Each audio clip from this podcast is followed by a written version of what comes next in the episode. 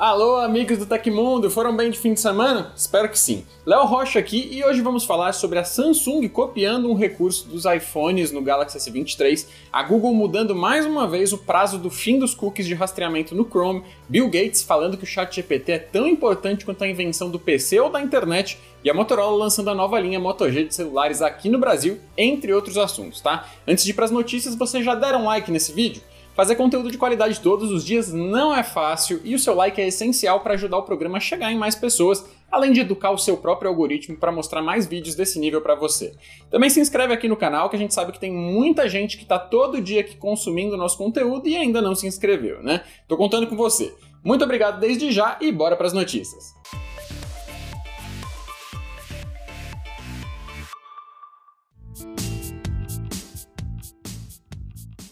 Muita gente fala bastante sobre como não é difícil encontrar exemplos de coisas que o Android consegue fazer há anos e que a Apple adiciona do seu jeitinho no iOS como se fosse novidade. Mas por isso mesmo a gente também precisa ressaltar quando o contrário acontece. Um recurso que fez muito sucesso quando lançado ano passado no iOS 16 foi incorporado pela Samsung na linha Galaxy S23. Da mesma forma que ocorre nos iPhones, a One UI 5.1 permite que os usuários destaquem qualquer objeto de uma foto, seja ele uma pessoa, um animal ou um item qualquer em destaque, e o separe do seu fundo da mesma forma que a ferramenta seleção rápida no Photoshop. Lançado pela fabricante sul-coreana sem nenhuma menção direta no evento Unpacked, o Image Clipping chegou ao Galaxy S23 junto com um pacote de funcionalidades para edição de fotos lançado através de uma parceria entre a Samsung e a Adobe. O novo recurso não necessita de qualquer tipo de configuração adicional. Basta clicar em uma foto da galeria e dar um toque longo no principal assunto da imagem. Depois de segurar o objeto desejado, ele será destacado da imagem original e ficará disponível para ser livremente arrastado e colado. Assim que você soltar a tela, você irá visualizar três prompts: copiar, compartilhar e salvar como imagem, sendo que essa última opção cria uma nova imagem em suas fotos só com o assunto recortado, porém sem fundo. Já copiar permite que você colhe a figura em um app diferente e compartilhar provoca a abertura de um novo prompt perguntando de que forma você quer distribuir a imagem. O Twitter anunciou que qualquer pessoa com uma conta suspensa pode solicitar uma revisão para restabelecimento do perfil sob novos critérios, mas os detalhes das novas regras não foram divulgados. Segundo a empresa, o processo de revisão pode levar vários dias. A rede social identificou várias políticas onde a suspensão permanente era considerada uma ação desproporcional por violar as regras da plataforma. O Twitter indicou que um novo processo de apelação seria parte da sua política para tornar ações menos severas contra as contas que quebram as regras. No futuro, o microblog também disse que tornará medidas mais flexíveis. Recentemente, a empresa começou a reativar contas que foram suspensas por violações dessas políticas. Ao assumir o Twitter, Elon Musk afirmou que anistiaria as contas banidas. Desde então, dezenas de usuários controversos tiveram as contas recuperadas, incluindo o ex-presidente Donald Trump, o comediante Kathy Griffin, a controversa atriz de Bollywood Kangana Ranaut e o rapper Kanye West, que agora é chamado apenas de Ye, e teve a sua conta no Twitter banida novamente apenas 10 dias após a liberação por postar uma imagem de uma suástica, o símbolo nazista. Para solicitar a reativação de uma conta suspensa no Twitter, o usuário deve acessar a seção de ajuda da plataforma e clicar em solicitar revisão da conta suspensa. Em seguida, deve fornecer informações sobre a conta suspensa e explicar por que acha que a decisão da suspensão foi injusta. A equipe de revisão da conta do Twitter vai então avaliar a solicitação e, se achar apropriado, poderá reativar o perfil.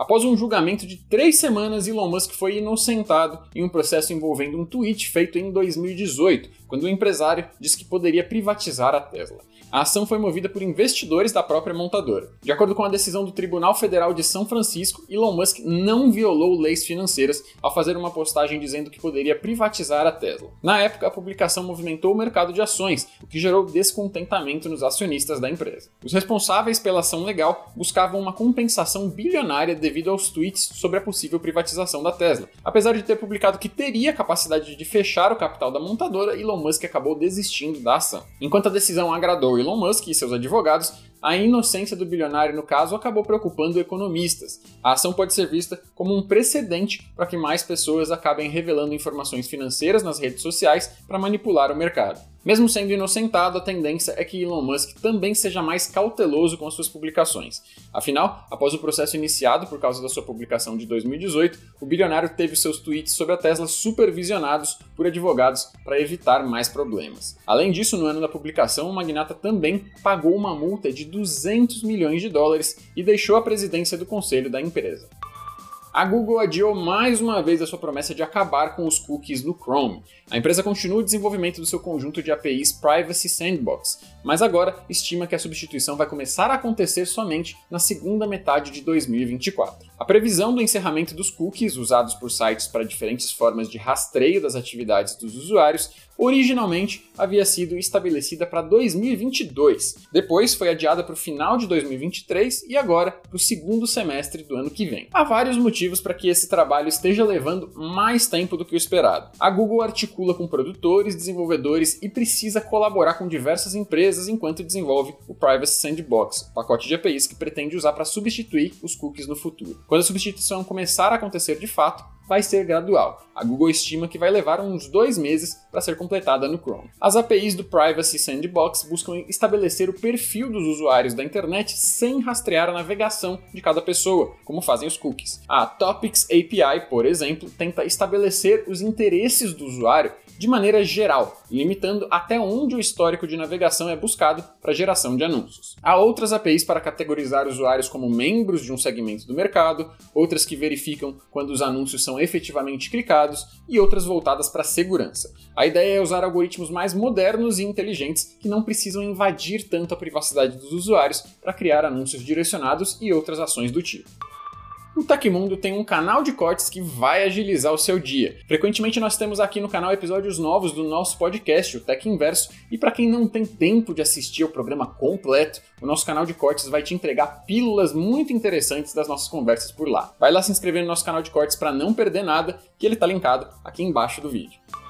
Em uma entrevista publicada pela Forbes, o bilionário Bill Gates falou sobre a empolgação envolvendo a inteligência artificial após o lançamento do ChatGPT. O cofundador da Microsoft teceu elogios abertos ao robô e disse que a ferramenta pode ser considerada tão significativa quanto a própria internet ou mesmo a evolução dos computadores pessoais. Gates sabe bem do que está falando. Quando ele ajudou a impulsionar a onda dos computadores pessoais lá nos anos 80, o PC era uma ferramenta restrita a grandes corporações e considerado um aparelho altamente sofisticado. Da mesma forma, o ChatGPT, lançado como um protótipo de IA aberto ao público, impressionou todo mundo, né? Primeiramente pela complexidade das respostas e pela forma conversacional da organização de texto. Em seguida, pela sua extrema praticidade, a ponto de impactar a rotina das empresas e a forma como as pessoas irão trabalhar, segundo estimativas da indústria. A Microsoft percebeu o potencial da ferramenta, que coleta dados em milhões de sites, para dar respostas de forma clara, correta e simples. A dona do Windows tratou logo de investir um bilhão de dólares em 2019 2019 na OpenAI, a empresa por trás do ChatGPT, e divulgou planos de continuar investindo na companhia. A parceria rendeu à empresa de Redmond a exclusividade no licenciamento da tecnologia. O que é mais curioso nessa parceria, segundo o site The Information, é que assim que a Microsoft procurou a OpenAI pela primeira vez para viabilizar a parceria, o próprio Bill Gates expressou suas dúvidas sobre a nova tecnologia da empresa. Fontes ouvidas pela publicação garantem que o bilionário estava seriamente comprometido em analisar a tecnologia da startup antes de liberar o dinheiro, pois duvidava da capacidade da IA em contextualizar a fala humana. Nessa segunda-feira, dia 6 de fevereiro, a Motorola atualizou a sua linha de smartphones intermediários e de entrada aqui no Brasil. Estreia no país o Moto G53 5G com eSIM por R$ 1.900, o Moto G23 por R$ 1.600 e o Moto E13 a partir de R$ 1.000. Também foi anunciado o Moto G73 5G, que será disponibilizado em breve. Todos os novos celulares contam com Android 13 de fábrica, sendo a versão Go Edition no E13. Os modelos G73 e 53 contam com uma solução adicional chamada Moto Secure, um novo hub de segurança sobre o qual nós já demos detalhes aqui no Hoje no Tecmundo. Link do episódio na descrição. Tanto no Moto G53 quanto no G73, os usuários encontram uma tela de 6 polegadas e meia de tamanho e visual semelhante, com resolução Full HD e taxa de atualização de 120 Hz. A diferença nas telas é que o G53 usa um painel LCD, enquanto o G73 usa um POLED. Ambos também possuem bordas mais finas e um furo na tela para a câmera frontal. Em todos os novos modelos da linha Moto G, há um sensor de impressões digitais na lateral direita. O E13 é o único sem essa solução de biometria. A Motorola destaca que o G53 é um celular 5G acessível.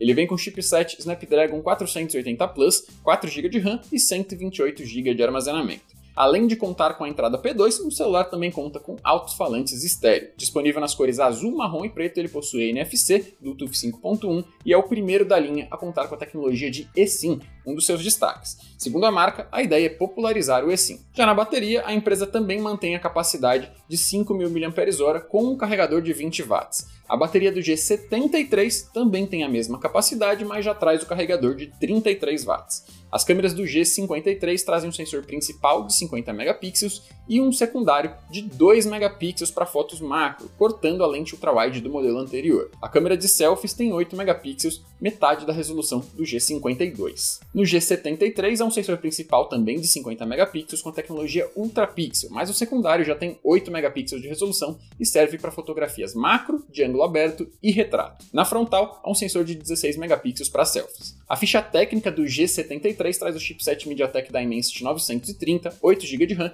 e 128 GB de armazenamento interno. Ele também conta com um slot para cartões microSD, mas pode ser usado com dois chips de operadora também. Tanto o G53 quanto o G73 possuem certificação IP52 de resistência a respingos d'água. Por sua vez, o Moto G23 tem tela de 6 polegadas e meia com resolução HD e taxa de atualização de 90 Hz. Ele traz 5.000 mAh de bateria e carregador USB-C de 20 watts. O hardware do aparelho traz chipset Helio G85, conectividade 4G, 4 GB de RAM e 128 GB de armazenamento. As câmeras contam com 50 megapixels no sensor principal, 5 megapixels no ultrawide e 2 megapixels no macro. A câmera frontal tem 16 megapixels de resolução e o celular é capaz de filmar em Full HD a 30 quadros por segundo. O Moto E13, que é o modelo mais básico, traz o processador Unisoc T606 e versões com 3 GB de RAM e 32 GB de armazenamento ou 4 GB de RAM e 64 de espaço interno. Essa última configuração faz o preço subir de R$ 1.000 para R$ 1.100, a câmera traseira é única e tem 13 megapixels. Na frontal, há uma câmera de 5 megapixels. A bateria tem 5.000 mAh e vem com um carregador de 10 watts nesse caso. O nosso querido Well Arruda conferiu de perto os dois principais lançamentos da família Moto G e mostrou todos os detalhes para vocês no vídeo de hands-on que já está no ar aqui no canal. Link na descrição para quem quiser conferir. Aconteceu na história da tecnologia. Em 6 de fevereiro de 1998, o padrão V.90 para modems foi anunciado. Isso representou o fim de alguns anos de confusão por parte dos consumidores, já que dois padrões competidores de modem 56K eram normalmente utilizados na época. O V.90 unificou os protocolos e permitia que ambos os tipos de modems fossem atualizados via firmware.